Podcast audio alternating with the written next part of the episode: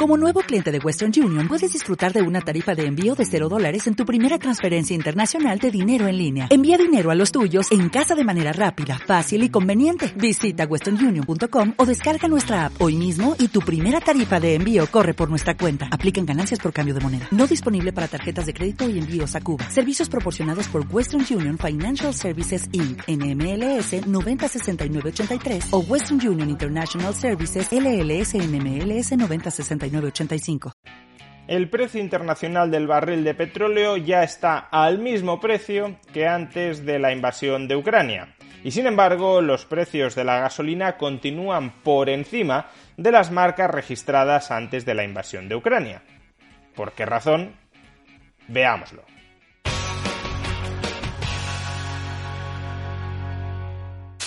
El precio del barril de crudo Brent, el barril de referencia en Europa, se ubica ahora mismo en el entorno de los 92-93 dólares, que es exactamente el mismo precio que registraba el crudo antes de la invasión de Ucrania por parte de Rusia. Por tanto, en el último medio año, y como podemos observar en este gráfico, el precio del petróleo ha experimentado una subida muy fuerte, pero también una caída igualmente fuerte, de tal manera que, a día de hoy, ya digo, seis meses después de la invasión de Ucrania, el precio del petróleo se ubica en el mismo nivel que entonces. ¿Cómo es posible que, a pesar de todo lo que ha llovido entre medias, el precio del petróleo marque ahora un precio similar a antes de la invasión de Ucrania? Esa cuestión ya la tratamos en un vídeo anterior. En este vídeo quiero reflexionar sobre otro asunto, y ese otro asunto es el siguiente. ¿Cómo es posible que si el precio internacional del petróleo, del barril Brent, está al mismo nivel que antes de la guerra, cómo es posible que los carburantes, la gasolina y el gasóleo no estén al mismo nivel que antes de la guerra? ¿Cómo es posible que sigan sustancialmente más caros que entonces? Por ponerlo en cifras, Justo antes de la invasión de Ucrania por parte de Rusia, el precio de la gasolina de 95 octanos rozaba, se ubicaba alrededor de los 1,6 euros por litro. Y por su parte, el precio del gasóleo se hallaba en 1,48 euros por litro. En la actualidad, sin embargo, ambos combustibles tienen un precio de 1,8 euros por litro. Hay que aclarar que nos estamos refiriendo a precios antes del descuento que aplica el gobierno. Por tanto, en este sentido son precios perfectamente comparables. En consecuencia, si el precio de la gasolina y del gasóleo es de 1,8 euros por litro, lo que estamos diciendo es que el precio de la gasolina continúa un 12,5% por encima de antes de la guerra en Ucrania y el precio del gasóleo está un 21, casi un 22% por encima que antes de la invasión. ¿Por qué sucede esto? Pues esencialmente por dos factores. El primer factor es el tipo de cambio euro-dólar. Estamos diciendo que el precio internacional del petróleo es el mismo ahora que antes de la guerra, pero es el mismo en dólares. El barril Brent antes de la guerra costaba 93 dólares, ahora cuesta 93 dólares. Sin embargo, lo que nos cuesta a los europeos un dólar se ha encarecido. Antes de la guerra, por cada euro podíamos comprar 1,14 dólares. Ahora, con cada euro solo podemos comprar 1,02 dólares.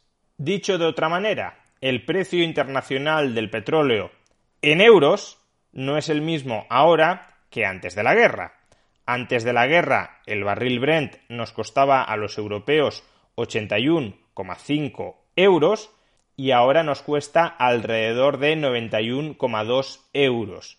Esto equivale, esto supone que el barril de petróleo Brent todavía se ha encarecido en euros casi un 12%.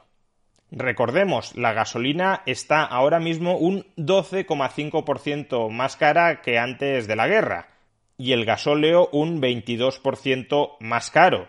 Por consiguiente, la evolución del precio del crudo en euros bastaría para explicar aparentemente todo el encarecimiento que ha sufrido desde la invasión de Ucrania el precio de la gasolina y sin embargo nos quedaría un porcentaje significativo sin explicar del precio del gasóleo.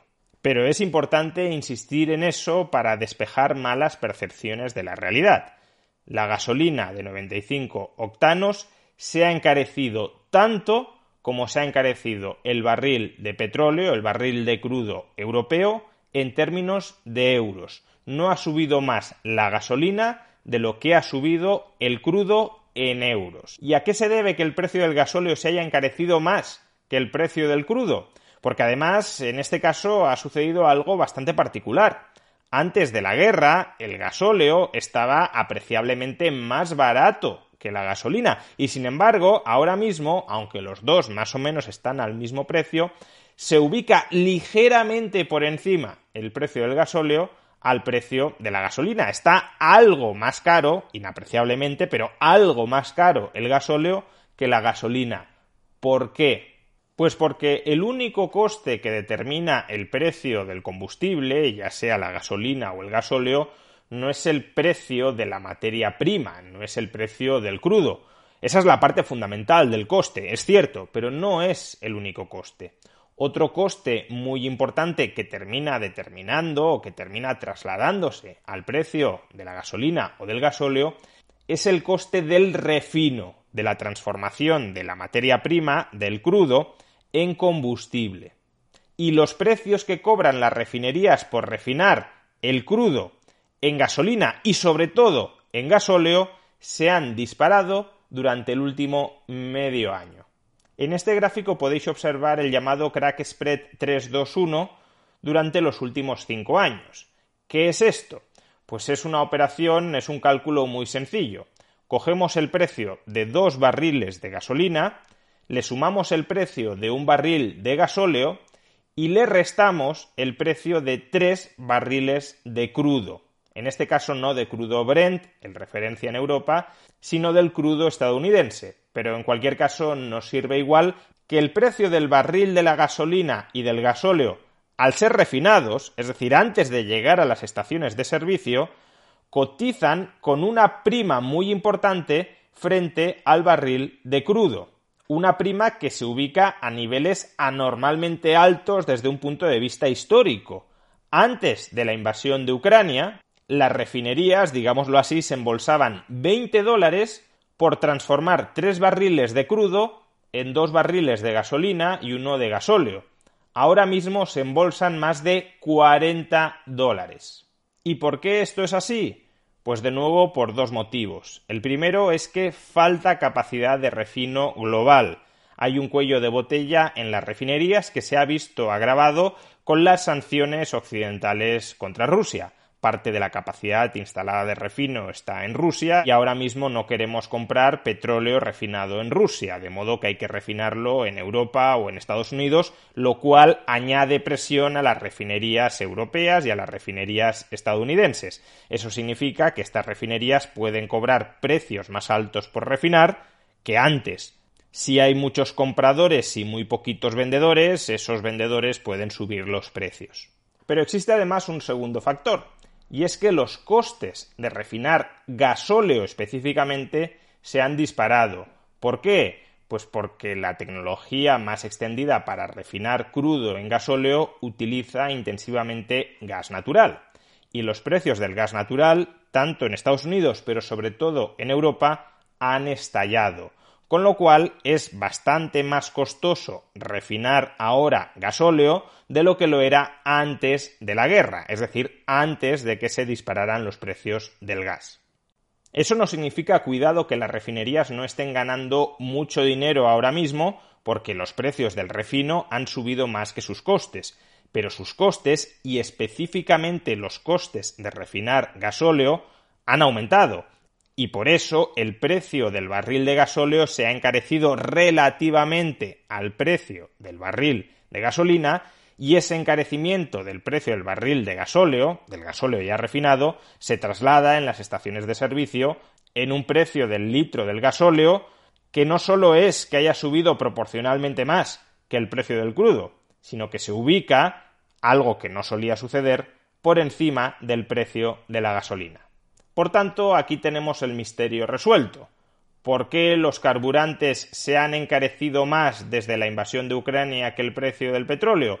¿Por qué la gasolina y el gasóleo no han regresado al mismo precio que tenían antes de la guerra, cuando el petróleo, cuando el crudo sí lo ha hecho? Pues por un lado por la depreciación del euro frente al dólar y por otro lado por el aumento de los precios de refino, que deriva de la falta de capacidad de refino y por tanto de la capacidad de las refinerías de cobrar precios más altos por refinar, pero también por el aumento de los costes del refino, muy en particular por el incremento de los costes del gas.